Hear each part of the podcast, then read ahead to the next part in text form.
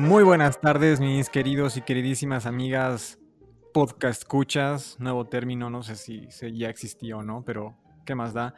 Aquí, como siempre, eh, con nuestros queridos amigos Juan, Max, Cristian. ¿Cómo están, chicos? Todo bien, todo bien.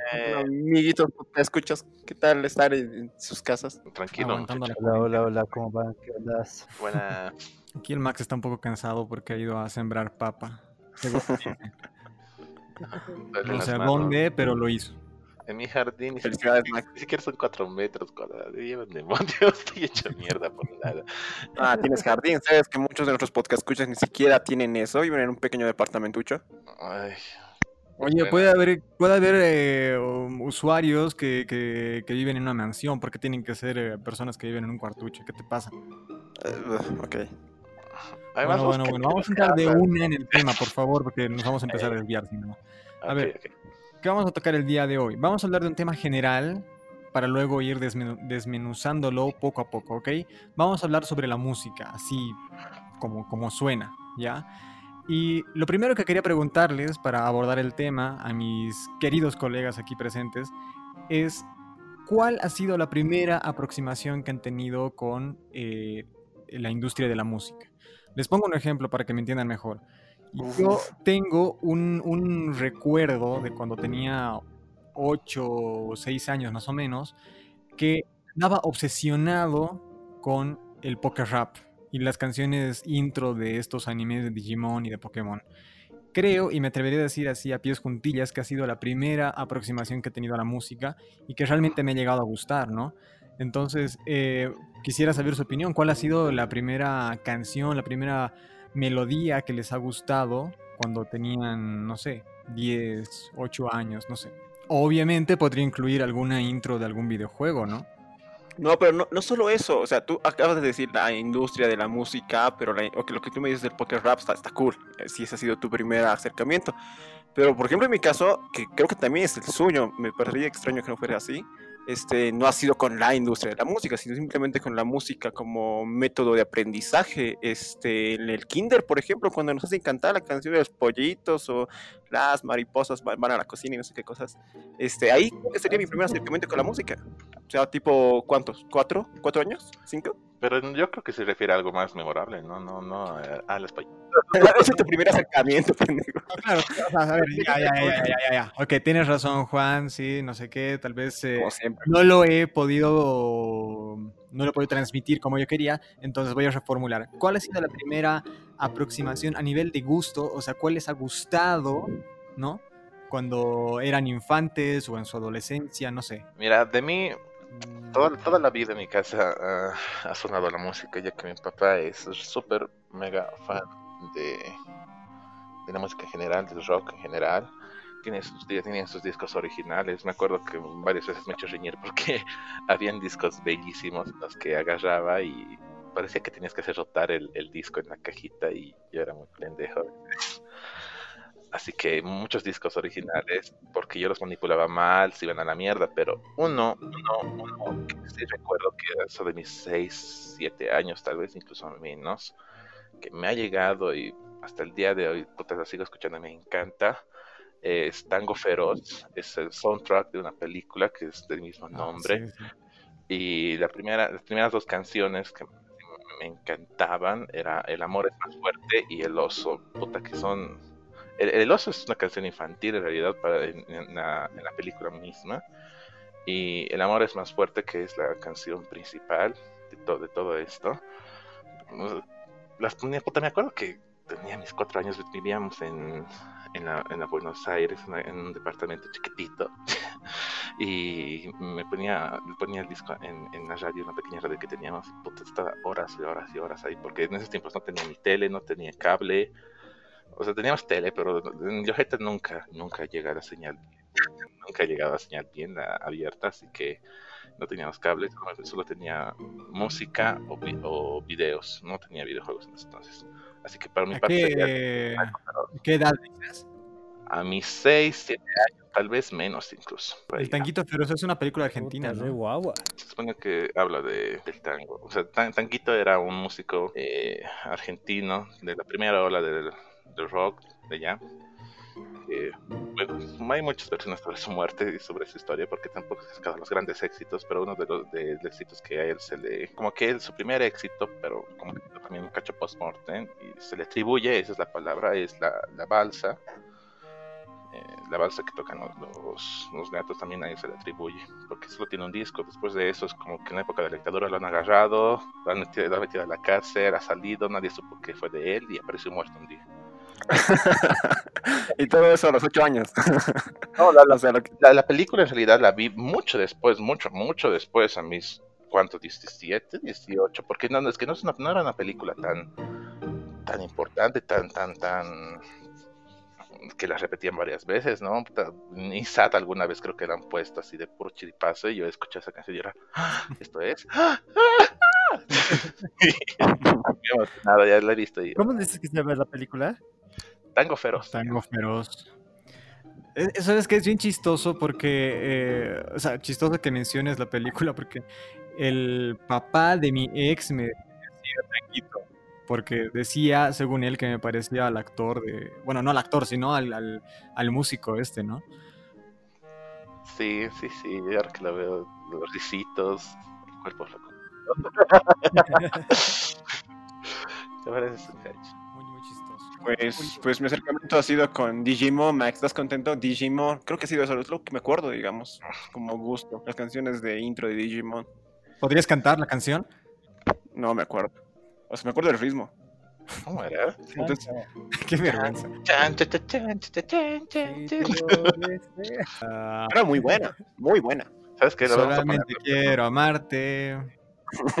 y todavía, amor, no me acuerdo. No, no, no. Eh, era muy buena, viejo. ¿Pero solamente esa? O sea, ¿solo Digimon? ¿O tampoco? O sea, ¿has escuchado alguna otra canción aparte de esta? Es que, ¿sabes qué pasa? O sea, ¿en dónde daba Digimon? ¿En o en Red 1. En Fox Kids. Cable daba en Fox Kids y en, en televisión local daba en... Sí, era eso, Fox Kids, porque ahí luego también estaba, daba Beyblade, lo Beyblade lo mismo, hazlo girar, no me acuerdo, acelerar, ah, trip, ah, no. me acuerdo, pero ganarás o no puedes evitar son Beyblade, igual alguna cosa así, no me acuerdo, pero era muy buena. Y luego también de Zoids, Zoids, Zoids con esas canciones, esas intros de esos eh, dibujitos épicos para un niño, es, creo que esos eran los, los, primeros acercamientos para mí, supongo que, no sé, pues ocho años también, por ahí. Sí, a mí algo que me parecía bien chistoso es que ubicas que las canciones como de Hey Arnold o de incluso la intro de los Power Rangers son, ah, son canciones muy... Eh, o sea, Power Ranger es, muy heavy metal, si te pones a escuchar bien. Eso es, Dios, es, es, bastante heavy, ¿no? En serio. Y en el caso de Hey Arnold, la intro es con una especie de, de onda media, media blusera. Entonces, no sé. Eh, hoy en día creo que la mayoría de las intros que hay de esto, de estas caricaturas, eh, no sé. Son muy blandas. Tal vez un poco. O sea, no sé si exploran mucho más la, la música, o sea, si le dan tanta importancia a las introducciones en cuanto a género, pero, pero creo que sí, o sea, de, cierta manera se marca, ¿no? O sea, Sí, sí, sí, totalmente. La de Kenal y era muy buena, me parece súper extraño porque, o sea, su intro no me remitía a la serie que iba a ver. Pero era súper buena. era muy buena. ¿Te acuerdas? De Kenal y unos negritos cantando de oh. A ver, sí recuerdo la. Sí recuerdo la serie, sería muy buena, pero no recuerdo su intro. Voy a buscarla. Sigan, sigan. ¿De cuál? ¿De Kenal y Sí. Se escribían intros bien interesantes de eso, o sea, pero fuera de los intros, también no sé si se acuerdan de las canciones que daban en las mismas series.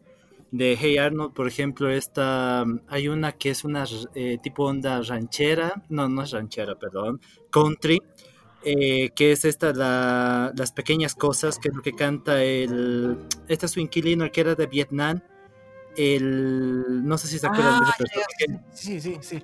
Esa canción, por ejemplo, es súper buena y es, pues, por ejemplo, tiene un mensaje así como que de revalorizar esas pequeñas cosas de la vida, ¿no? Sí. No sé si la han escuchado esa canción ustedes.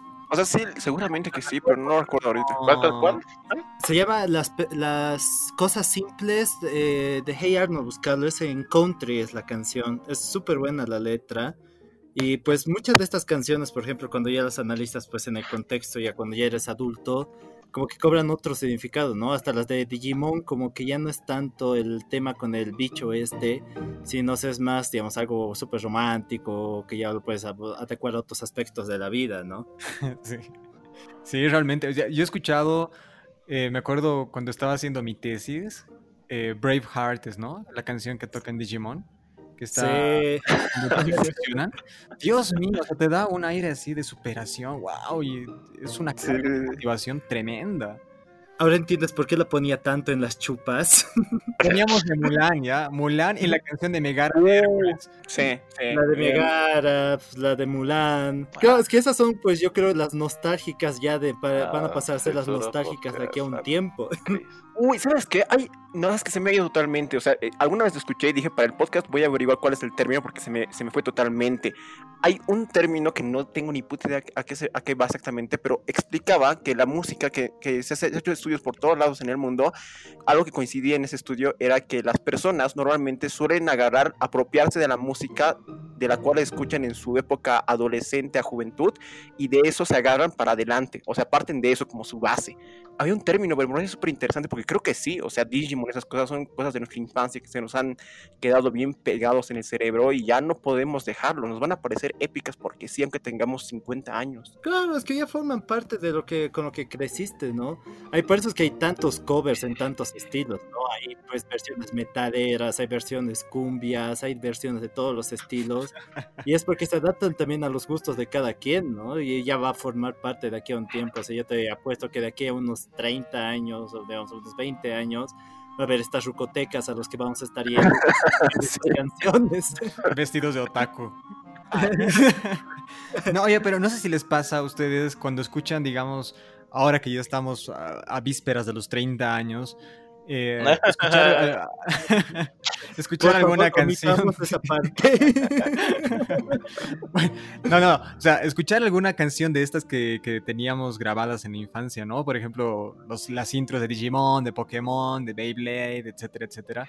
Cuando la escuchan, ¿no les da como una, como una emoción? Porque es como, creo que es como, como guardar esa sensación que teníamos cuando éramos niños, ¿no? Cuando todo era más fácil, vamos a decirlo así.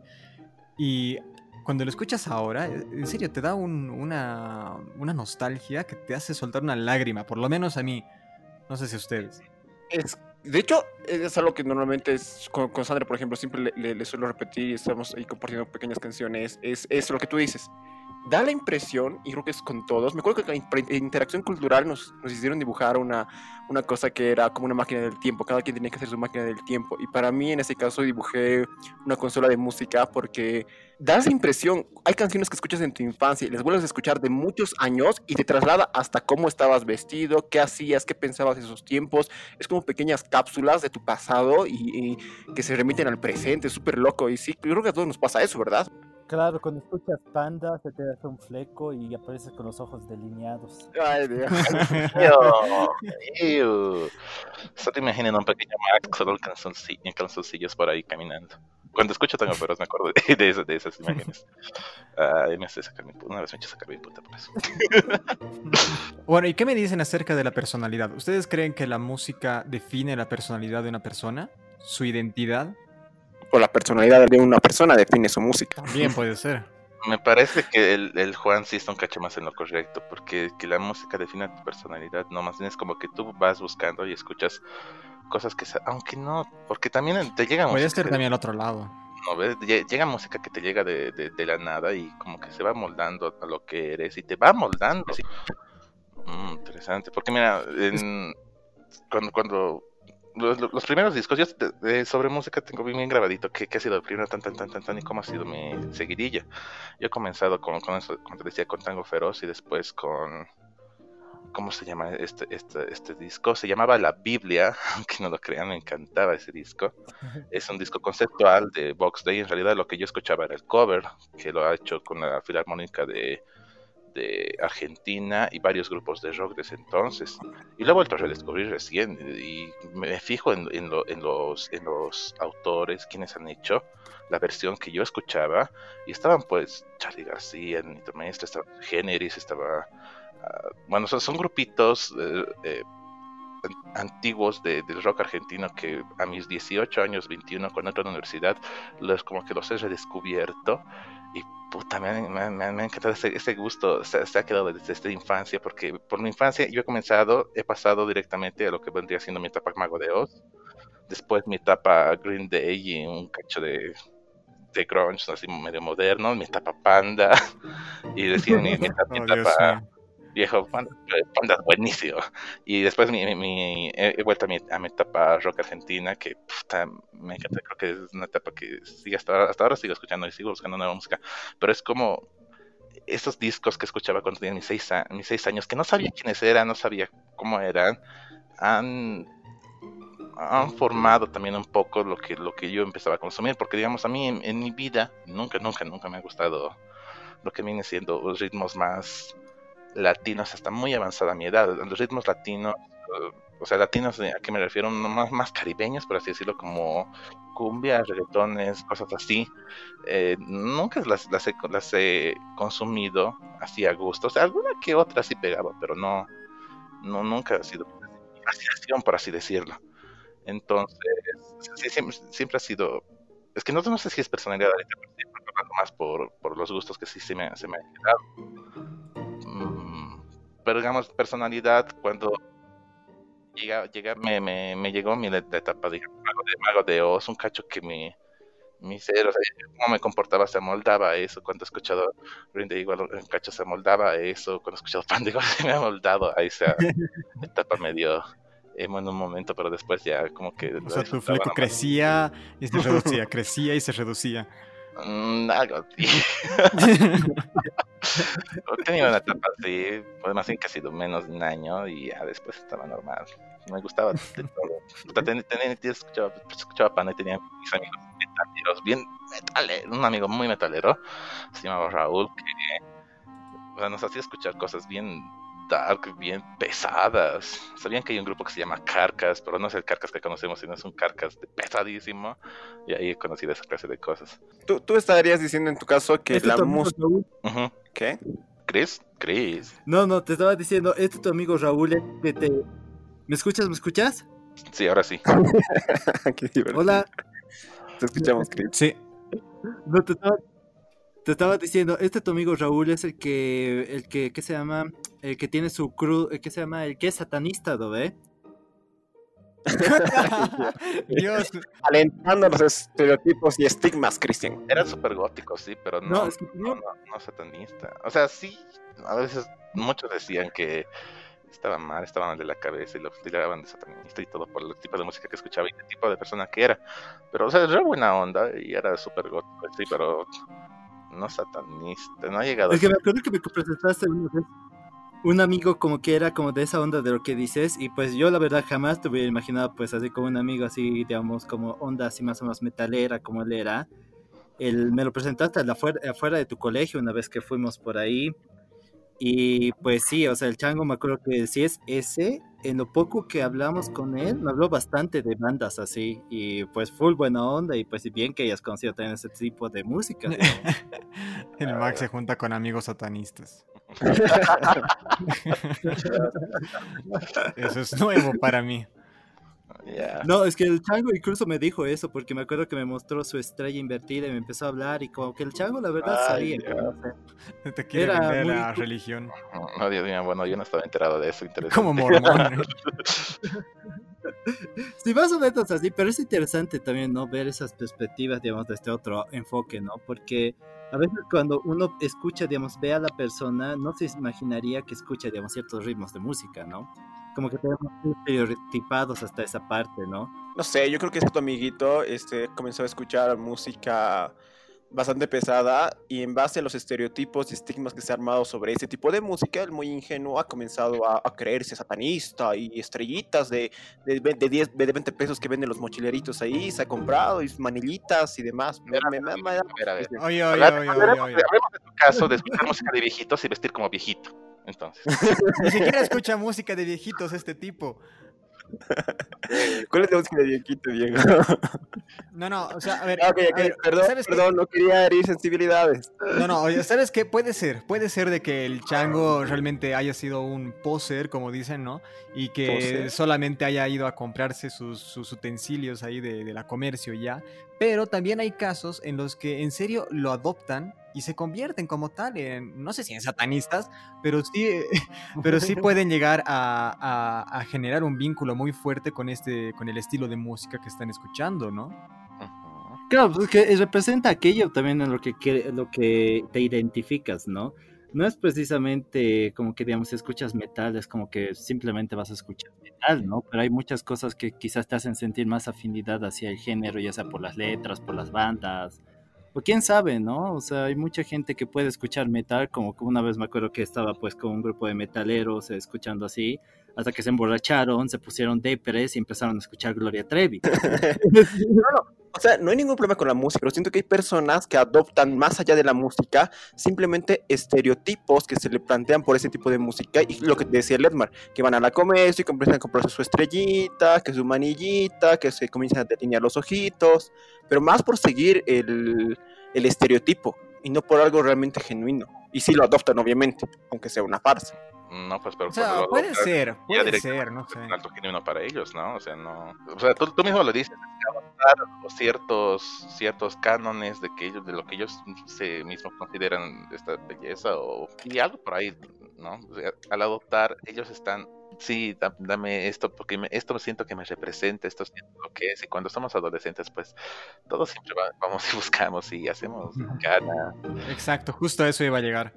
¿Ustedes por qué creen que se estigmatiza mucho al, metal o música rock bastante fuerte con cosas, eh, ubicas, una abuelita, una tía dice, es que es música del diablo y demás? Es que no creo, o sea, lo que yo creo que pasa pues es que no hay un conocimiento.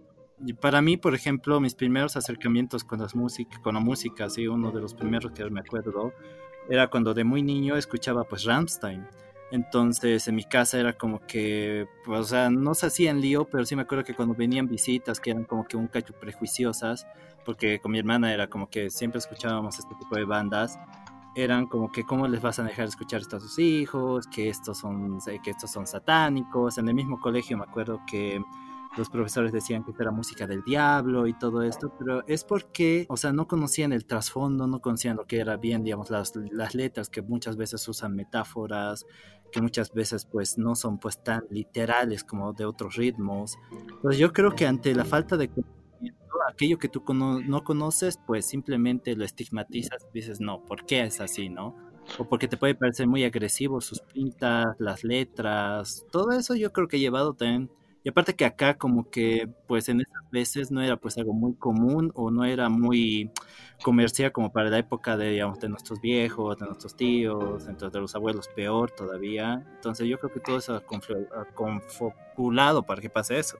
¿Qué? Tienes que tomar. Yo creo que. A ver, es es yo, yo, le doy, yo le doy, ya, yo le doy. Dale, dale, eh, no, eh, sí, un poco apoyando lo que dice el Cristian, ¿no? O sea, creo que en la mayoría de los casos, eh, papás, no voy a decir todos porque hay excepciones, pero no sé, profesores y toda, toda la gente, digamos, adulta con la que algún rato nos hemos topado cuando estábamos entre 15 y 17 años, suelen dejarse llevar mucho por la imagen, ¿no? O sea, uno veía a Gene Simmons o a todo el ejército de Kiss con sus caras pintadas, con su boca llena de sangre, con unos zapatos enormes y aparte, claro, y aparte eh, sus mismos nombres, ¿no? O sea, Gene Simmons haciéndose llamar The Demon.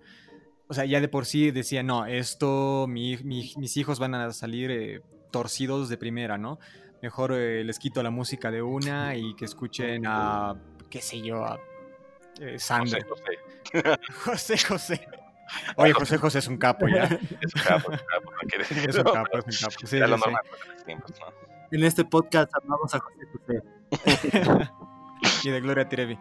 No, pero yo creo que sí, eh, es una de las principales, eh, uno de los principales errores que cometen varias personas, ¿no? El dejarse llevar por la imagen. Y otra cosa, un poco complementando lo que decía también el Juan respecto a eso de la imagen y que no sé qué y que no sé cuál.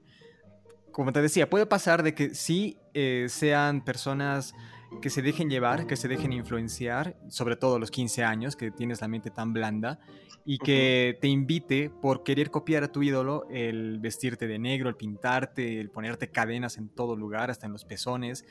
Y también puede haber que eh, con el tiempo sigas adoptando esa, esa mentalidad, esa, toda esa ideología que puede haber tras una canción y, y te formes con todo eso, ¿no? Con toda esa con toda esa mm, esas cosas que te ha podido ir dando eh, este género de música o estas bandas que ibas escuchando cuando tú, cuando tú eras adolescente. Pero no creo que necesariamente la ideología tenga que estar apegada a esos elementos eh, esos elementos, como tú decías, estrellitas y demás, que utiliza, digamos, algún hombrecito de, que le guste mucho el metal. Eh, o sea, no tranquilamente, al, al, Christian le gusta Rastum y a mí me consta o me da la impresión que sí es un fan genuino, no es como que no sea, pero te puedo asegurar que debe haber personas que también les gusta, pero que lo, lo llevan a otro extremo, al cual simplemente imitan el aspecto por imitar, por, por llevar su fanatismo a otro grado. Entonces ahí sí, ahí sí yo creo que la música moldea, porque más allá de la música, el músico,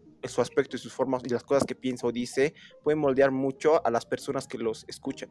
El Suele suceder, puede ser, pero también, eh, por ejemplo, en el, en el punk, ¿no? ¿Por qué un, un ponqueto, un vocalista o qué sé yo, eh, Fat Mike de NoFX, utiliza una cresta? no es simplemente por moda. O sea, hay una razón, hay algo de trasfondo, ¿no ves? ¿Sabes qué? Perdón, sigue, sigue. Entonces, claro, eso es lo que tú al momento de, escuchar estas canciones y de adoptar todo lo que sería eh, el punk en este caso, lo vas a querer representar y vas a querer demostrar que eres parte de ese movimiento. ¿Y cómo lo haces? vistiéndote y, tal vez eh, incorporando una nueva estética en tu forma de ser, ¿no? En tu forma de vestir. ¿Sabes qué? Eso me parece súper, súper valioso porque eso, a eso voy. O sea, cuando tú me dices que una cresta de punk no es por, porque sí, porque se ve cool y listo, tienes toda la razón. Obviamente ha nacido por una idea, un movimiento, eh, una ideología. Ok, está súper cool. Eh, el, ejemplo de, de Kurt Cobain, digamos, en sus épocas había este tipo de música que creo, tal vez me estoy equivocando, que era creo que el glam. Y aparte en, en los 80 y demás, la música era bastante colorinchi, o sea, la música popular, ¿no? La música pop era bastante colorida y bien producida y demás. Eh, alguna vez oí, en un documental, o sea, que Kurt Cobain, eh, al querer salir, o sea, al no estar conforme con esta con esta tendencia que iba en crecimiento, él dijo, no, no me importa. Entonces él era pobre y si era pobre, entonces se vestía como podía y, hacía las cosas porque no, no se dejaba llevar. Entonces, ¿qué hacía? Eh, utilizaba ropa, de, eh, ropa de, segunda mano y demás. Entonces, ha adoptado toda una estética que era genuina. O sea, no lo hacía porque ah, que así me voy a ver cool y me veo más. No, simplemente lo hacía porque no le daba el dinero o porque no quería gastar en eso, no le importaba realmente. Pero llega un punto donde ya años después hay empresas que manejan, digamos, la estética de Kurt Cobain como algo innovador, algo cool. Lo venden como lo cool, entonces te venden unas bands en, mucho dinero a comparación de que, lo que costaba en esos tiempos, ¿no? Porque lo utilizaba esos tiempos porque era una prenda bastante barata. Entonces hay personas que agarran esos elementos y simplemente los hacen por... No lo hacen porque es que no tengo dinero y tengo los pantalones rotos, lo hacen porque, porque por imitar a su estrella no lo hacen por el sentido original de, de la estrella. Ah, ¿dónde quieres llegar con esto? Ustedes planteaban de que si la, si la música moldea la personalidad, o sea, más allá de la música, yo creo que la música es un factor que puede atraer a las personas. Y depende de la estrella, sí moldea bastante la personalidad, la personalidad de las personas. Entonces te puede moldear incluso en una estética, en querer eh, a, adquirir este, manías de tu, de tu artista favorito. Entonces creo que sí, en esa parte, si, si, contamos esa parte como moldear, sí, sí, sí moldea bastante. Ah, Juanito dio un entendible, qué lindo. A ver, eh, respecto a lo de Kurt Cobain, solamente para que quede claro, ¿no? Hay un documental que se llama About a Son, donde el mismo Kurt es el que, el que relata toda su historia, ¿no? O sea, no hay un narrador, sino es, son los, eh, es el diario hablado por el mismo artista que va, eh, va desarrollando, va narrando toda la historia, ¿no? Y ahí, en ese, en ese documental, él dice de que la forma en la que se vestía era simple y llanamente porque le daba flojera, porque era un vagabundo, ¿ya? Si tenía el pantalón roto, era solamente por eso, no era por querer eh, causar una, un impacto a nivel popular, a nivel masivo, ¿no? Eh, o si utilizaba una camisa leñadora, si utilizaba poleras de bandas que no conocía ni su abuela, era solamente porque, porque sí era, ¿no? Era lo más genuino que podía haber, lo más auténtico realmente. Entonces, solamente haciendo un hincapié en ese sentido. Y sí, yo creo que, como dices, la mayoría de los casos es simplemente por querer seguir a un ídolo, ¿no? Pero también hay otros casos que es, bueno recalcarlo, que son personas que en serio llevan en la sangre tal vez esa ideología o ese género de música y lo quieren transmitir. Es simplemente comunicación. Bueno. Sí, estoy de acuerdo. Oye, el Cristian sigue ahí. ¿Crees? Sí. Ah, ya, ya. Sí, pero, pero estaba aquí mandando Bueno, ya pasando a otro tema, eh, ya hemos hablado sobre la, sobre la personalidad, sobre las primeras aproximaciones, sobre la identidad. ¿Qué podrían decirme? ¿Qué opinión tienen respecto a la música como efecto psicológico? ¿Ustedes conocen esta canción Gloomy Sunday? Sunday? Ah, la canción de suicidio. La canción del suicidio. Seguro han escuchado hablar, o sea, según dicen, según cuenta la leyenda, porque la verdad no, yo no soy muy, o sea, soy un poco escéptico con esto, pero según eh, dicen es que al escuchar esta canción uno termina con ganas de matarse, así de simple, ¿no? O sea, Ay, como... No, en perdón. serio, en serio, en serio. O sea, dice que tiene una melodía y una letra tan, pero tan bajoneante que si la escuchas estando triste, lo más seguro es que termines suicidándote. ¿Y por qué surge la leyenda? Porque han pasado, hay varios casos de personas que se han quitado la vida justamente después de escuchar esta canción. ¿Ustedes Hay, hay una... sí, hay, hay, hay. ¿Ustedes creen que realmente podría tener un impacto tan profundo una canción? Hay una misma leyenda con un libro y hay otra que es un creepypasta de la canción de Pokémon, ¿ubican? Del jueguito. Ah, de Pueblo Levante.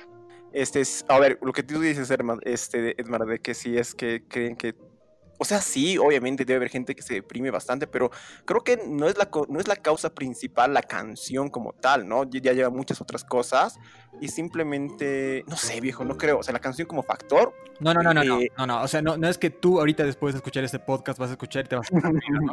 O sea, obviamente influye todo tu estado de ánimo, o sea, si tu si se ha muerto alguien de tu, de tu familia, si te quedas sin empleo, o sea, estás súper bajoneado y escuchas esta canción, dicen, otra vez recalco, dicen que podrías suicidarte, ¿no?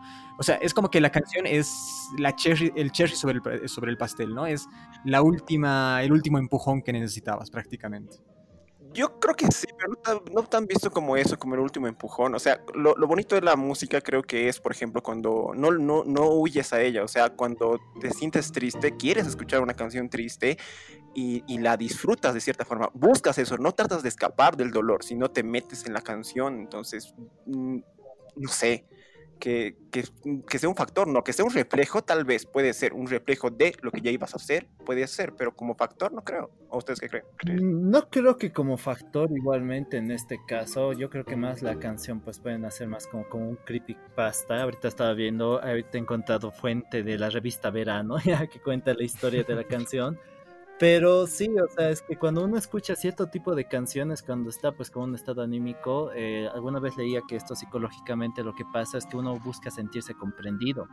Entonces por eso es que cuando estamos pues así súper deprimidos y todo esto escuchamos música triste.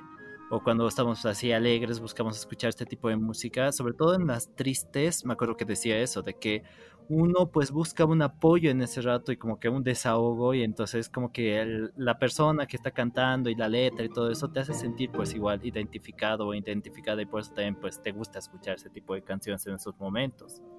Ahora, pero una canción que te haga suicidar, no creo la verdad. Yo creo que una leyenda urbana es un creepypasta, así al de Pokémon lo siento más, eh, más confiable que este.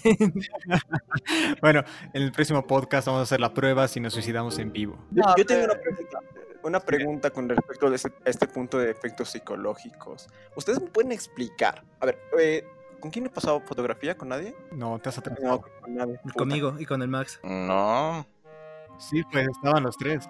No puede pasar con el, con- no ha podido pasar con el cuello. No, He pasado ha con el pasado collar. con el Sí. cuello. Ya, ya, no, no- no nos desviemos, no nos desviemos.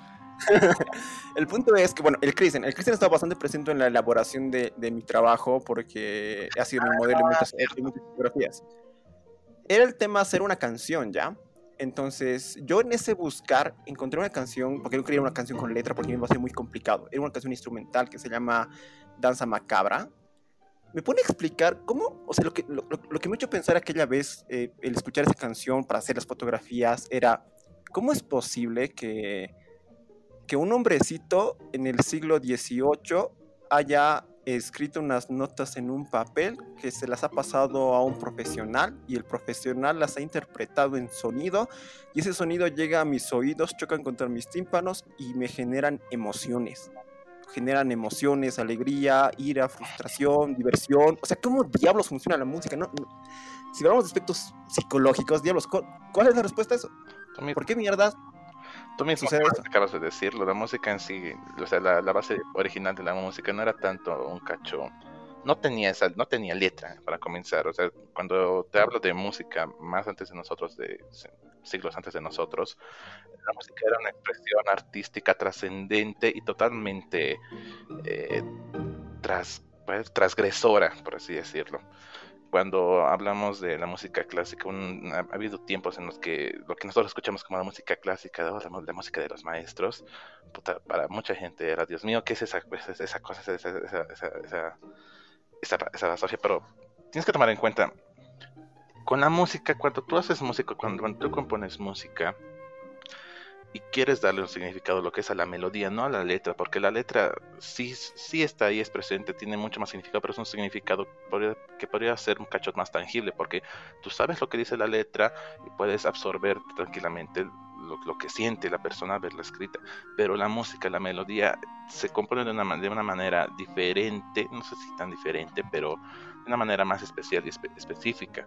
En sí, es que es muy, amplio y difícil de, explicarlo.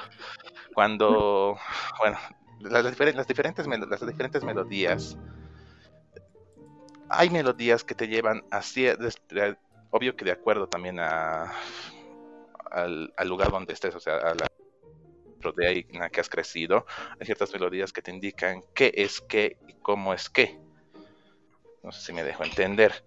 Entonces, de, acuerdo a eso, me parece que cuando se componía antes y no había la letra, puta, se trataba de expresar esto, estos sentimientos o esta historia a través de una melodía. Y bueno, creo que estoy redundando, ¿no?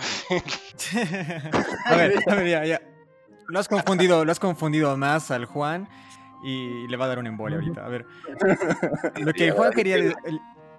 lo que el Juan estaba preguntando era simplemente cómo es que la música puede transmitirte sensaciones, emociones. ¿Es eso, Juan? ¿O estoy igual perdidísimo? No, no, sí, va por eso. O sea, ¿cómo, cómo es posible que si una persona escribe notas en una hoja y, lo llama un profesional, y el profesional las interpreta y ese sonido choca contra mis tímpanos, produce que, más allá del, del hecho de que está chocando sonido contra mis oídos, este, me produzca emociones, sensaciones, alegrías, tristezas. O sea, ¿cómo diablos es posible eso? ¿A, qué va? A ver, la música es totalmente matemática, ¿no? O sea, la, forma de construir la música en una cuestión de, estructuración es matemática, básica, ¿ya? Eh, entonces, una vez que tú logras interpretar esa, esa matemática, vamos a decirlo así, es lo que tú escuchas, ¿no? Y al momento de, de, tú interpretarlo eso, es eh, básicamente tu la forma en la que tú estás destilando los sentimientos que tienes a través de esta melodía. Así en un sentido más, más poético, vamos a, vamos a llamarlo ya. Ahora, si lo quieres ver de otra forma, es como si alguien escribiera en un trozo de papel, oye, me siento muy triste y creo que me voy a matar. Y tú lo lees inmediatamente vas a sentir lo que esta persona estaba queriendo transmitir, ¿no? Es una cuestión de empatía también. Entonces, eh, más o menos funciona de esa manera. Si yo en una hoja de papel igual pongo, oye, me siento muy alegre porque mañana me van a regalar mil dólares y te lo paso sin decirte nada, tú vas a leer y del mismo modo te vas a sentir eh, muy feliz, contento o tal vez envidioso por mí. creo que sí, creo que sí. ¿Cómo más podríamos explicar? No sé, Juan. ¿Sabían que en la, Yo creo que también bien. No, sí, Chris. no, no, vive Max.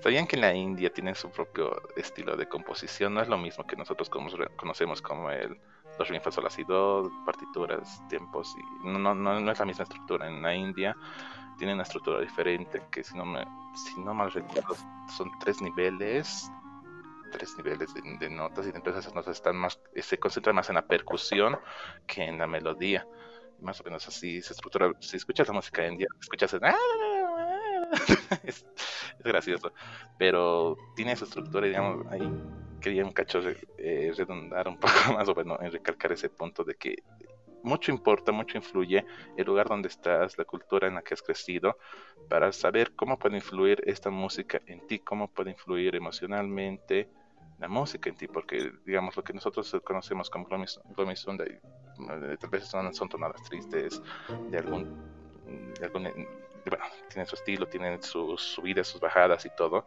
Tal vez para otra cultura sea, sé, mm, que signifique una alegría o simplemente una seriedad y ya. Eh, la cuestión cultural es muy, muy importante. Ahí. No, pero en este caso la canción que me gusta y que me hace sentir cosas es una canción de un hombrecito del siglo XVIII que es de Europa. Ahí, por ejemplo, mira, el, ese tema de hay alguien, si es que alguien que nos está escuchando, si es que hay alguien que nos esté escuchando, que me acuerdo, o sea, era como, me acuerdo de esa parte psicológica, ¿no? Que mira, eh, si es que hay alguien que supiera realmente del, o sea, que haya estudiado bien del tema, del tema psicológico musical, yo creo que va a decir, que, o sea, ¿qué diablos están diciendo, no?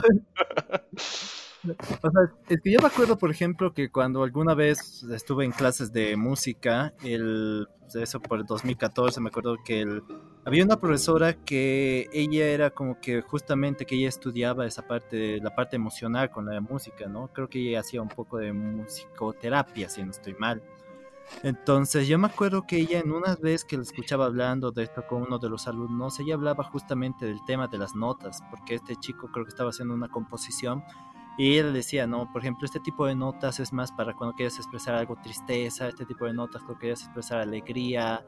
Entonces yo creo que también, digamos, psicológicamente hemos ido asociando también este tipo de cosas. Porque yo me acuerdo, por ejemplo, cuando hiciste este examen, que tú me contaste una historia bien diferente cuando lo escuchaste, pero me acuerdo que cuando fuimos al internet a leer la historia de la canción era totalmente diferente, ¿no?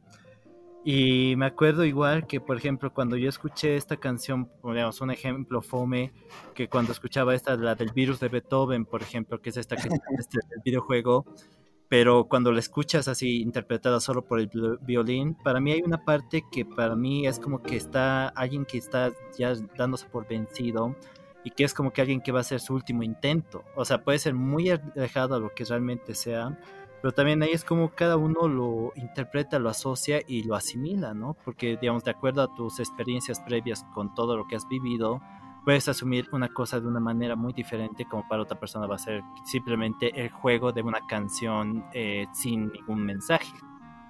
Tengo una explicación medio antropológica, digamos, pero que no explica lo que les estaba preguntando, porque realmente no encuentro, he tratado de buscar una respuesta, pero no encuentro. Pero tengo una explicación que más o menos acerca lo que quiero decir.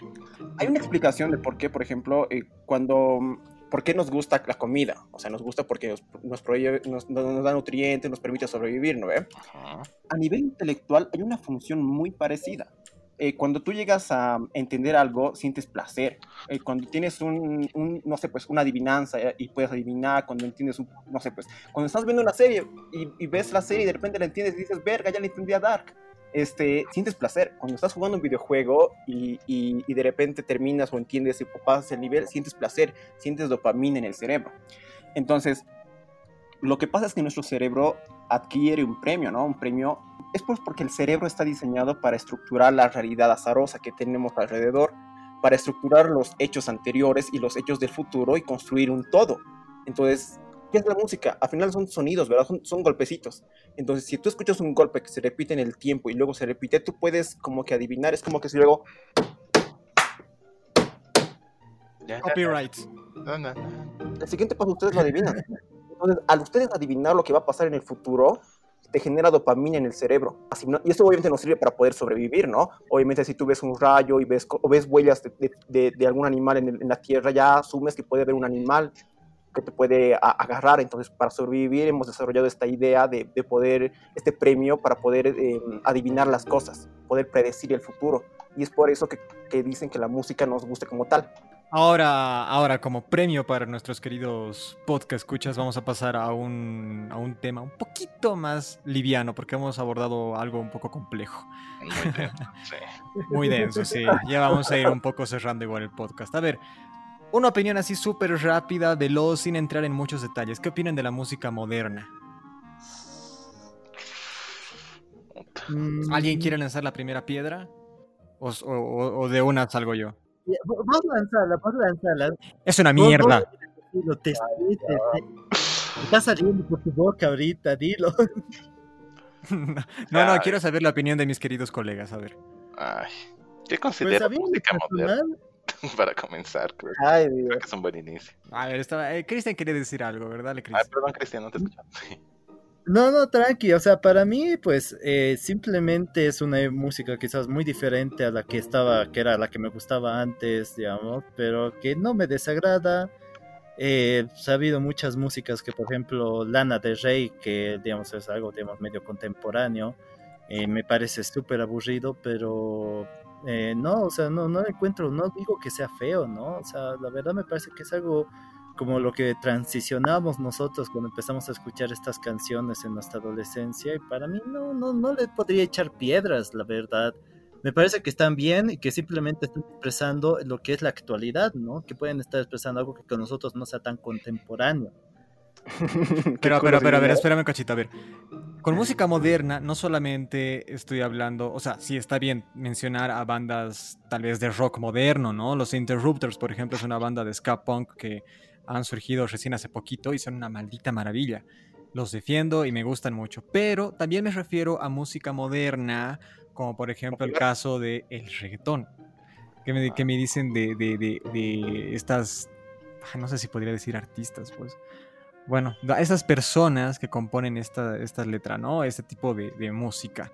Tú dices que está bien, que hay que aceptar y demás, pero también dices que eh, o sea, tú defiendes el, feminismo y ese tipo de cosas. ¿Tú no crees que estas personas, al componer estas melodías y este tipo de letras tan machistas, no están yendo en detrimento de lo que, de todos estos movimientos que están queriendo formar algo, una conciencia nueva en la humanidad? Mm, habría que analizarlo desde varias perspectivas esto, ¿no? No se puede agarrar solo de una. Porque... o sea, agarrándolo, digamos, un poco, digamos, del, digamos, en el caso de Bad Bunny, por ejemplo, que es el que ahorita más sonó, ¿no? Por todo ese premio que le dieron y todo esto. Y estas canciones, por ejemplo, el Yo Perreo Sola y todo este... El, por ejemplo, mira, hay un tema que sí, no hay que hipersexualizar para comenzar, sí, eso es algo que se está combatiendo, la hipersexualización femenina sobre todo. Y hay otro tema, pero por ejemplo que yo leía justamente de personas que decían, no, o sea, ¿por qué, digamos, no habría que criticarles tanto y todo eso? Porque al final es una persona que está con su consentimiento cantando y todo eso. Por eso yo te digo, es, hay que analizarlo de diferentes perspectivas. A mí en lo personal no me agrada este tipo de letras. Para mí no están, digamos, no es algo de mi gusto, no es algo que, digamos, yo diría, pucha, o sea, no le encuentro el trasfondo más de allá de la parte sexual, ¿no? Pero eh, como yo te digo, esa parte mm, es algo que está en debate actualmente, ¿no?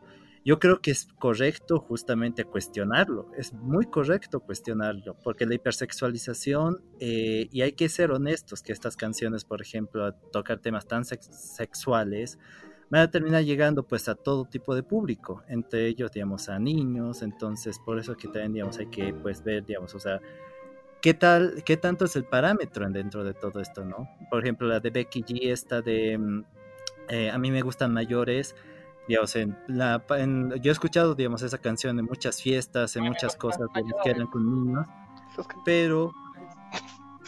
Hola, hola. No, perdón. O sea, escuchamos, escuchamos.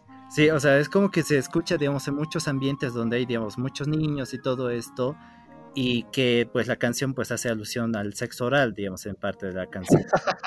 Entonces, cuando dice, de a mí me gustan eh, de esos que no quepan en la boca. Ah, y la, ¿Se refería a eso? Claro. no, claro, es que nunca he escuchado la canción. Claro, y es, y que todo eso hay que analizarlo realmente, ¿no? El contexto, el hacia quién están dirigidos, y pues sí, hay que cuestionarlo, ¿no? Me parece fantástico cuestionarlo eso. Y pero también hay, otro tema que es la apropiación, ¿no? Por el otro lado, también ha habido eh, cantantes que han agarrado y han dado el mensaje que es empoderador también en estos ritmos, ¿no? Entonces han agarrado estos ritmos y este tipo de letras y lo han transformado en algo que pues empodere, digamos, por un lado a las mujeres, por el otro lado, digamos, a las diversas comunidades. Entonces, por eso es que no te diría que anular el movimiento o la, estos ritmos, pero sí cuestionar a estos artistas. A mí me parece muy interesante eso que dijiste, ¿no? De que se apropien y que, bueno, hagan todo esto. Pero, a ver, yo tengo un gran problema. Me parece de, lo más hipócrita, súper, súper hipócrita, el hecho de que yo, yo he visto, no voy a, a ver, yo he visto así en persona, como después de una marcha feminista, se han ido a bailar canciones de Maluma, del tipo más deplorable, asqueroso, machista. No, horrible. O sea, ¿cómo puede caberte en la cabeza que una persona que está defendiendo los derechos de la mujer se vaya a perrear y que le, lancen tremenda mierda mientras está bailando? Me parece asqueroso quien quiera perrea, pues perrea. Nadie puede. sí, ¿y cómo vas a defender? Cómo, puedes tener una ideología tan bien planteada que la defiendes así a capa y espada y que luego te vas a bailar esta cosa? O sea, estás prácticamente fomentando, diciendo, está bien. Y luego te vas a la otra esquina con tu cartel de no, que las mujeres, que no sé qué, que no sé cuál. O sea, un poco de coherencia en lo que estás queriendo plantear, ¿no? En tu pensamiento, digo yo. Claro. Hay, hay, hay música para hacer ciertas cosas, ¿no? Mira, siempre yo he tenido la visión de que hay música para sentirla, para esta, esta, música genial, y hay música para divertirse, hay música, música para hacer, ya para ir a fiestas, para bailar, para lo que sea, porque tiene más ritmo, digamos, mm, hay hay canciones con las que puta te encantan, te llegan aquí, pero no las puedes compartir de una manera más tántrica como es el, baile con otras personas.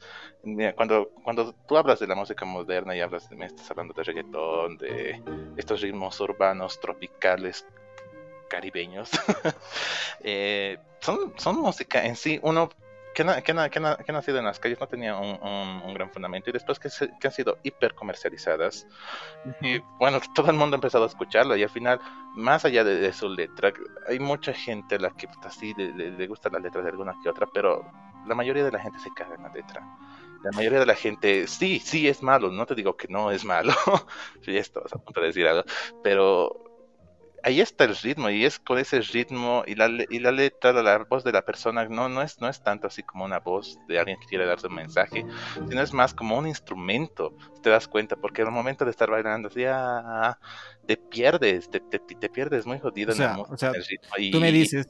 Tú me dices que si solamente pondría la base, o sea, digamos la batería y no sé qué, otras, qué otros instrumentos, si es que, si es que utilizan instrumentos estos señores, eh, ¿Con eso solamente ya empezarían a bailar? ¿Tú me dices eso? Mm, al final. O sea, tú me dices que el hecho de que vayan coreando en la discoteca, eh, estas letras tan asquerosas que, lanzan los, los pseudo artistas que hay aquí. Por eso es que no, no, no, incrementan. Estoy a punto de romper mi teclado, por favor. Puede hablar, puede hablar, caramba. Déjame esta mierda. ya, ya, ya. Toda la música entera en su, a, profundidad cuando hablas de letras de reggaetón, no. Cuando hablas de letras de cumbia, bueno, es que la cumbia también tiene sus lados buenos, positivos. Toda la música siempre tiene un lado bueno, un lado en que la gente se ha apropiado de, de, de, de la, la, la, música y con este ritmo pues, ha hecho maravillas. Hay, hay, cosas así, cosas, cosas buenísimas, con letras buenísimas, pero en general esa música que se comercializa y toda la, todo, todo, todo, toda la, música que ha sido concebida para ser bailable se basa más pues siempre en el instrumento, en la melodía. O sea, no te digo que esto, si, si se hace utilizar instrumento, no, no importa. Ahí la base es que hay una melodía que se está, que se está generando a, partir de alguna computadora, puede ser de, un instrumento grabado en una computadora y después distorsionado. O de un culo de donde puta sea. Hay, han hecho canciones con, con, licuadoras. La cosa es que esta música, sí, la, cuando corean ciertas partes es porque esa, esa parte del coro es la que más se recuerda, es como lo que el Juan ahorita ha dado el ejemplo de que vino pedo la Por favor, deberías dedicarte al reggaetón. Vamos a cortar esa parte. Ya, pero es parte que la gente se, queda, se le queda y la identifica fácilmente. Y puta, si es una frase, una pequeña frase de, esta, de esta letra misógina y muy dañina. Pero esta frase, esta frase de aquí, ay, como que me identifica, ay, Dios mío, sí, yo he vivido eso, ah, lo que sea, esa maldita, ese, ese perro de allá, ese puto y, la corean porque esa, con esa parte se identifican y esa parte más identificable. Pero si te das cuenta, no mucha gente es que se sepa la, letra porque, ay, Dios mío, esto me representa. No, la letra, la, voz del cantante ahí, si es que incluso algunas veces el cantante canta, no se la contempla como un mensaje, sino se la contempla como que, como, como yo te decía, como un instrumento más, es un instrumento más. Creo que creo que la, la, virtud de la música moderna, en este caso más que todo de este lado del trap y el reggaetón, está en la sencillez de su ritmo, que es muy pega, pega, pegajoso. Y creo, creo que pasa con esto de la letra, lo que ustedes hablan, no sé si a ustedes les ha pasado, pero a ver, cuando tenían ustedes ocho añitos por ahí, iban a cumpleañitos, ¿qué música tocaban? Tocaban esta música medio... Chuchua, chuchua. Ay, Dios, también. Pero también la de hacer ejeja, dije algo así, no me acuerdo cómo se llama ese grupito. Los ketchup. Los ketchup, exacto estas canciones también eran muy similares a las del reggaetón, eran letras sexosas, pero nosotros, y yo no recuerdo estar cantando o estar gritando o estar ahí con cumpleañitos con que digo, no, verga, me da ganas de coger. No, o sea, simplemente era una cuestión rítmica y ya, y lo que tiene razón es como que es, un ritmo tan sencillo que es pegajoso. Y ojo que para esos tiempos esa música era transgresora y muy, y muy sexual para esos tiempos en realidad, porque si ves la historia de la música, cómo ha ido evolucionando en, ese ámbito, cada, si, si, si te hacemos, si ves hacia el pasado, hacia atrás, todas las canciones te parecen, ah, qué suave, que, ay, Dios mío, esto es cualquier cosa, pero puta, para la gente de esa época, para la gente mayor de esa época, la gente que no, no estaba bien enclaustrada en un paradigma, por así decirlo, sobre la música, era, Dios mío, ¿qué están escuchando? Puta, eso están escuchando es... Para ellos era una aberración, para ellos era que estaban cogiendo directamente ahí. A ver, a ver, quiero, hacer un hincapié aquí, porque el Juan dice que cuando nosotros éramos niños ponían estas canciones como las de la CRG y no sé qué, ¿no? O sea, a ver, para empezar, yo me acuerdo que ponían una canción bastante popular cuando yo creo que teníamos 10, 8 años, que era la del chocolate, ¿no ves? Esta banda... Hacer eh. Banda uruguaya, ¿no ves? Que sea género murga, si no me equivoco. Con, el, con la canción de la mayonesa. Ah, ya, sí. ¿No ves? Mayonesa, Nietos del Futuro. Exacto. Luego la canción del gorila, por ejemplo, ¿no ve? ¿Cómo era esta cancioncita? exacto, las manos hacia abajo y demás. O sea, tú, tú lees la letra, escucha la, la, la, canción y en algún momento te dicen, a ver, hay que perrear, que menea la mami, que tus nalgas más cerquita, que no entra en la boca, no sé, ¿en serio? ¿En la mayonesa? que sí. No, hermano, no. Por ejemplo, Ashebayen de esas épocas tenía letras así, el beso en la boca, a escuchar la letra de beso en la boca, y era algo que estaba muy pegado en esas ¿Eso ponían en tu cumpleaños? El de azul azul. El de azul azul igual, uh, azul, por ejemplo. viejo, esa mierda es jodida. ¿Cuál azul azul? o sea, es, que, por ejemplo, hay, hay, un tema, por ejemplo, que me parece también que ahí es bueno tocarlo, porque eh, si se cuestiona algo hay que cuestionarlo todo finalmente, ¿no? Sí. Eso justamente que, por ejemplo, el, el reggaetón y todos estos, las cumbias, los tropicales, que sí, digamos, eh, parten muchas veces de una hipersexualización de mucho lado, pero también el rock y todos estos géneros tampoco no están exentos. Eso es algo que se les ha criticado mucho en mucho tiempo, ¿no? Porque recordar, digamos, cómo eran las, los videos de las bandas de rock de los 80, de los 90, generalmente había mucho este tema de la, de la chica súper buena, que era como el objetivo, y que el loser tenía que conseguirla. Y es una historia que se ha ido repitiendo en muchos videos, por ejemplo. O las mismas letras, que es como que ahí se pueden encontrar muchos ejemplos también, digamos, dentro de esto, que obviamente pues refuerzan también estereotipos negativos, que dan ejemplos negativos, y que en este caso pues igual habría que cuestionarlos, ¿no? O sea, el, reggaetón y la cumbia están muy satanizados, y justamente hay aquí una cumbia que les voy a hacer escuchar un fragmento, que esta cumbia se llama la cumbia feminazi. Y a ver, van a escuchar el, fragmentito de la letra, que es una cumbia que a mí me encantó. A ver. Espero que este punto sea algo muy importante. Espero que no tenga copyright. sí, es igual. ¿Se escucha? Sí. Sí. Mejor buscamos. Ya, pero básicamente esta cumbia, ya lo vamos a poner en la descripción porque es súper genial. Pero esta cumbia hace pues una reflexión de por qué eh, me llamas a mí feminazi y ella empieza a contar todo lo que las mujeres empiezan a hacer día a día. Ya, pero ese es un caso, un caso de miles. No, incluso, pero este grupo que es el que saca estas cumbias, saca pues canciones de este estilo, con este tipo de letras. Igual hay muchos grupos que están sacando así, digamos, eh, este tipo de canciones y todo esto. Y en los ritmos, por ejemplo, como el rock y todo esto, igual ha habido pues estos momentos, ¿no? Como el queer punk, por ejemplo, cuando la comunidad LGTB se apropia del punk, ¿no? Entonces, todo esto son reivindicaciones y apropiaciones, o cómo es que yo lo interpreto y cómo es que yo lo uso ahora, ¿no? Todo esto. Creo que también hay que recordar lo que Max había mencionado, que esta música, la del reggaetón y el trap, viene de las calles. No era música que era popular en barrios, en calles, y que han ido eh, agarrando popularidad con el tiempo. Entonces, va, se basa en eso. Una persona que tenía carencias económicas y también, no sé, pues sociales, discriminación, eh, cuando va queriendo aspirar algo más, suele aspirar, qué sé yo, riquezas y cosas así. Es lo que se suele ver en, en esos videoclips, ¿no? Exceso. Exceso en autos dinero, mujeres. Entonces creo que va muy, muy pegado a la forma, la cultura, la forma de pensar, el ideal de, una persona, de las personas que, que, han hecho popular eso. Claro, es como el hip hop igual, el hip hop es otro género que... No, el hip hop es protesta, viejo, protesta y dura. Eh, por ejemplo, el...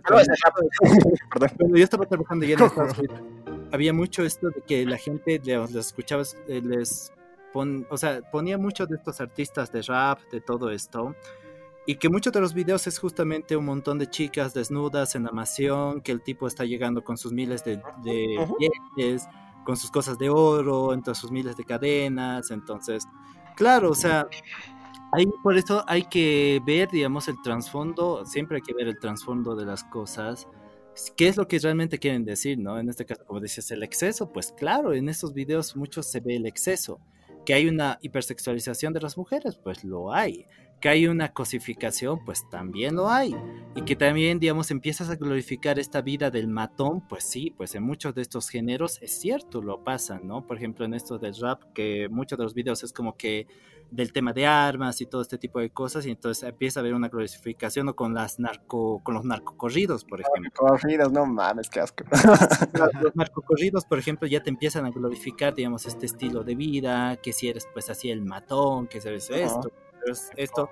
está muerto. Claro, por eso todo eso pues hay que cuestionarlo y está bien, pero como te digo, no está bien para nada irse solo a un género y sin entender que por detrás también puede estar apropiándose por este género y reinventándolo por el otro lado. Maravilloso. Sí, es verdad, hay que, um, hay que ver las dos caras de la moneda, ¿no? Bueno, a ver, supuestamente iba a ser un, un temita ya para ir cerrando, nos hemos extendido otra vez, yo me he alterado mucho no importa. Pero ya. gran puta. Eh, pero encontré la letra de Asher Bahía, es el de beso en la boca. Es cosa del pasado, la nueva moda es enamorar pelados, sí, sí me acuerdo. Pero, eh, a ver, eso, eso no ponían cuando yo tenía ocho años en el cumpleaños, eso ponían ya después, cuando mi hermana incluso yo estaba en cuarto medio, me acuerdo. Y fíjate, por ejemplo, los mismos cantantes, todo esto, pues eran, pues, eh, estaban pues súper pelados, ¿ya? hacían honor a la canción. es verdad, es verdad. Bueno, vamos a ir, eh, vamos a ir un poco, vamos a ir un poco hablando al respecto igual en la semana sobre esto. Nos ha faltado tocar varios temas, así que vamos a ir eh, diseccionando y desmenuzando un poco más eh, el tema tan, este tema tan bueno, ¿no? Que es la música. Bueno, vamos cerrando. ¿Qué les parece si cada uno da una recomendación de cinco bandas para nuestros queridos podcast escuchas y nos despedimos? ahora, justo ¿Quién quiere empezar? Justo ahora, right now. Ah, ah, ah. A ver. Ya, yo escucho clics. ya están. Yo tengo una biblioteca muy enorme, pero no, no sabría qué recomendar, es demasiadas cosas. Ah. Solo cinco bandas, Max. mi color. Yo, tengo un problema con eso. Ah, o sea, si yo ahorita estoy abriendo mi Spotify, em, tengo un problema con las, con las canciones. O sea, escucho canciones que me gustan y demás, pero creo que las recuerdo el nombre luego del autor porque las he escuchado mucho y ya. Creo que puedo, puedo recomendar canciones más que grupos porque no sería sincero si dijera un grupo tal, porque no he escuchado mucho tal vez, o tal vez sí, no me doy cuenta. Ok, ok, la canción entonces, si quieren cinco canciones, cinco bandas, cinco ah, álbumes, ah, cinco solistas, lo que sea. lo que sea, pero chicos, vamos. Ya, ¿quién quiere comenzar? Ya, la Fumanchu, ¿quién va? Ay, Dios, ¿cómo se puede hacer? ya, yo creo. A ver, Edward, tú tienes ya preparado, me imagino. Puedes comenzar tú. Ah, pero yo quería cerrar. Ah, ya, ya, ya, yo voy. Ya, Cristian. Ya. Eh, pues para comenzar, el, para que no nos falte el sabor, comencemos con Gilda, que es uno de los eternos clásicos del tropical, así de la cumbia. Entonces, para mí, Gilda es infaltable. Eh, pues Ramstein, Ramstein, el, o sea, si quieren algo así, pues hardcore, pues Ramstein. Ah, luego, pues eh, Arch Enemy, ¿por qué no Arch Enemy? Him, eh, His Infernal Majestic, que es low metal, les va a parecer que no tiene nada de metal. Yo debo comenzar diciéndolo, casi no suena metal, es más tipo baladas metálicas, ya baladas medio rockeritas. y pues mira, les voy a recomendar igual de YouTube, a, a quienes les guste los covers de anime, que escuchen de Bastian Cortes, que es mi nuevo oficial crush. Eh, los covers de anime que él tiene de intros, que ya que hablábamos de intros de anime, pues tiene unos covers increíbles y lo amo y si estás escuchando esto te amo. Ojalá. ya, perfecto. ¿Quién más? ¿Quién tiene ya su lista? Max, Juan. Juan. Ah, ok, este tengo en mente canciones que sí considero que son mis favoritas. Eh, por ejemplo, una que puedo recomendar que me gusta bastante es de After Bridge, eh, Metalingus, que es una canción que la escuché porque era el tema de entrada de mi western favorito. Eh, es muy buena esa canción. O sea, en, razón a esa comencé a escuchar el grupo, ¿no? Pero es muy, es muy, es muy intensa, súper fuerte, súper cool. Entonces, esa es la que recomendaría principalmente. Después creo que una otra canción que, que, me gusta. ¿Qué? no, no, decía Metalingus nomás. Sí, sí, Metalingus. Claro, Metalingus de After Bridge. Bueno, luego de eso, creo que una de las canciones también que considero que son favoritas, especialmente que me recuerdan mucho, que me memoran mucho la época de terminar la universidad y estar haciendo tu proyecto de grado y el nuevo comenzar, qué sé yo, es la de Foo Fighters, la de Walk. Eh, que sería otra de mis favoritas, que también la recomiendo. La otra es la que las había mencionado en el podcast, que es la de Danza Macabra de... Uta, no sabría pronunciarles el nombre, pero es Camille Sainz, Sainz, es muy buena. Solo pongan Danza Macabra y listo, les va a salir. Camille Sainz es muy, muy buena, es muy intensa también. Después, mm, me, voy a ir, me voy a ir a otro extremo. Eh, más que recomendarles otra vez un grupo o algo, les voy a recomendar géneros, que serían, escuchen la música swing, swing jazz y el twist. O sea, son muy loquitas, son muy movidas. Es bien rico, es bien, bien alegre. y creo que por último, eh, creo que de los, de los, igual no, no, te podría decir temas, la verdad, viejo, pero o sea, ya se me pega porque está ahí en la lista de música, es su, su nombre, porque es el autor, digamos, de Igor Stravinsky. O sea, súper, súper, súper buenas. Eh, creo que esas serían mis recomendaciones. Buenísimo. Ah, y Vivaldi, escuchen a Vivaldi. ¿Qué? Tenía que meterlo. Ya. Eh, Max. A ver. Vamos a tratar de hacerlo fácil. Eh, para comenzar, lo que sí les recomendaría es escuchen a Luis Alberto Spinetta. Dios mío, ese tipo era una eminencia. Las letras, más que todo, igual los la misma melodía que tocaba en sus diferentes bandas, en sus diferentes álbumes como solistas, igual con experimentos con otros. Uf, es, es, es increíble. Hay cosas que me gusta.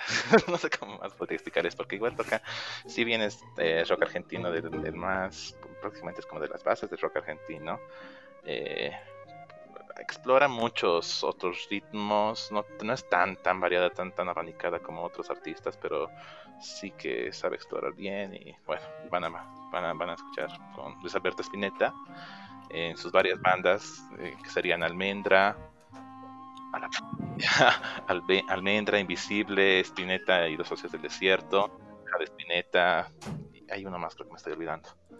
Bueno, esto va por el argentino. Después, eh, algo que me ha encantado, me ha encantado y es igual hermoso, bello y muy bien estructurado, es el Cuarteto de Nos, que tiene canciones que son tan, tan de la puta he visto un video en algún momento de cómo, se cómo llegan a estructurar y a crear estas canciones. El tipo, el vocalista, es ingeniero en realidad.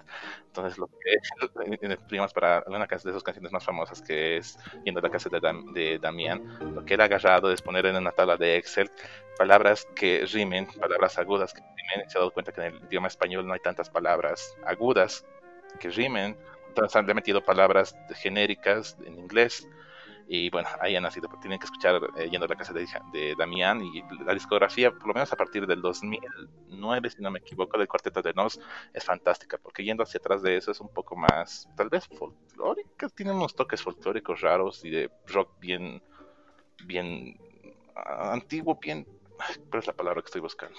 No, es un rock, es diferente, es muy diferente antes de los 90, el cuarteto de Nos después de los 90. Eh, a ver, otra recomendación. Es que muchas cosas, pero muy disparatadas por aquí. Tengo a The Pillows, que es una banda de J-Punk, es punk japonés. Eh, es súper famosa porque su, su, soundtrack aparece en, uno de los mejores animes que, que, ha habido, que representa lo que es la, la, adolescencia, ¿sí? Que se llama FLCL, Fuliculi, y es buenísimo, tienen que escucharlo, igual es buenísimo. Ahorita estoy dando recomendaciones de desconocidos, por así decirlo, cosas muy trascendentales. Eh, bueno, eso llevan tres. Torre Blanca. Apenas vamos en el número 3, Dios mío, Max, ya puedes. ya, Teníamos que solamente decir tal, tal, tal, tal, tal, tal, tal. Pero estoy listo, ya. ¿Por qué? Torre Blanca es un compositor, bueno, era un grupo en, un principio mexicano que al final terminó con... con, su biografía. sí. Es que de Torre Blanca la, transformación es muy, muy genial porque va, va, va de un... Compadre. Un estilo muy alternativo en español y lo que es hoy en día, que es un poco más tecno, más el, tipo se, ha declarado gay abiertamente y las nuevas canciones pues son un poco más tienen cierta alegría, cierto desazón, cierta libertad que me gusta, me gusta el, giro al que ha ido, porque antes era un poco más serias y ha dado ese giro a ser un poco más liberal con lo que es, con lo que siente. Y wow, Torre Blanca, escuchen Torre Blanca. Y para terminar, Pereza, uno de mis amores de, de la universidad es igual rock eh, español, rock español, de dos tipos que, bueno, tenían que escucharlo, es un poco más juvenil, muy buena onda. Como que estamos rememorando un poco lo que es la universidad. En algunas recomendaciones les recomiendo Pereza. Y esas... Viejo, ¿y dónde quedó Fito Páez? Es que para comenzar con Fito Páez. no le des más alas, no le des más alas. Que va a empezar. Vamos a hacer un nuevo podcast solamente de Fito Páez. Es que vamos a hacer un nuevo podcast de esto ya. sí, sí, es necesario. Realmente. sí. A ver, ya, yo voy a cerrarlo. Voy a hacer súper cortito porque ustedes lo han hecho larguísimo. Ah, a ver, Pansy Division, uh, un poco de queer punk. Patti Smith, el disco Horses, bellísimo álbum, una maravilla realmente. Eh, The Rancid, el disco. Um, esperen, no voy a acordar. And Out Come the Wolves, grandioso álbum, me ha encantado. De hecho, ha sido el álbum con el que he conocido a Rancid. The Interrupters ya les mencioné anteriormente, es una banda bastante, bastante nueva. El disco Say It Loud es una puta maravilla. Eh, y por último, los, los, tres, mis tres grandes bandas, mis favoritas. Eels, Hombre Lobo, sacado en 2009, 12 canciones de pura calidad musical. Eh, The Green Day, un clásico American Idiot, lanzado en 2004, buenísimo. Y por último, el grande, el disco homónimo de los Ramones del 76 grandioso álbum y va a sacar el reggaetón por el culo. y el pequeño Kurt, ¿dónde es el pequeño Kurt? Bueno, bueno. Ah, tal vez un bonus track eh, para que no crean que no escucho bandas en español. Los Ganglios, banda españolísima, muy buena. Oh, a ver, a ver. ¿Sabes qué? Bueno, ya eh, se nos ha quedado fuera muchísimos temas. El tema habla de los. El Max me ha recordado el tema de los idols, este, la, el copyright, este, la distribución digital, este, no hay muchos temas. Yo, yo sugiero que, que, más allá de algunos temas específicos que vayamos a tocar a media semana, que volvamos a terminar esto. ¿Qué dicen ustedes?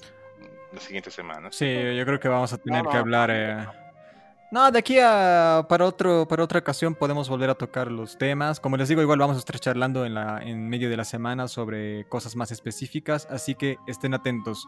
Eh, ¿Quién quiere hacer los honores para dar nuestras redes sociales? Momentos parroquiales, mm, Chris. no, digo Max. Maxito. Chicos, saben, nos pueden encontrar en bueno, estamos en Spotify para comenzar, tal vez nos estén escuchando directamente ahí. Tenemos nuestra página de Facebook en la que subimos las actualizaciones de nuestro Spotify. Vamos a ir subiendo algunas cositas. Y a partir de la próxima semana ya estaremos estrenando nuestro canal de YouTube. que van a ser prácticamente los mismos podcasts con, en YouTube. Y bueno, ojalá que vaya avanzando. Estoy un cacho viendo eso, cómo hacerlo también a futuro, porque lo que vamos a estar ahorita va a ser súper básico. Eh, estamos como. ¿Cómo estamos? La FO Mundial. La FO Mundial. Nos buscan como la FO Mundial o directamente la FO en ambas redes, en Facebook o en YouTube, y nos van a encontrar, nos tienen que encontrar. Si no nos encuentran, nos avisan para que arreglemos el... Próximamente en Instagram. En Instagram. Próximamente. Algún día. Y tal vez en TikTok. no, tampoco. Próximo en, en, Tinder. ah, de la puta. bueno, pues, eso fue todo. Hasta la próxima. Deberíamos aquí como una cancioncita o algo así, algo musical. De todo. Bye bye. Ponerlos. Creo que deberíamos poner en el. Amiguito podcast escucha, si quiere escuchar un poco de la música que le recomendamos en este episodio, diríjase a nuestro Facebook, que lo encontrará en la descripción de este episodio. Que lo disfrute. Hasta la próxima.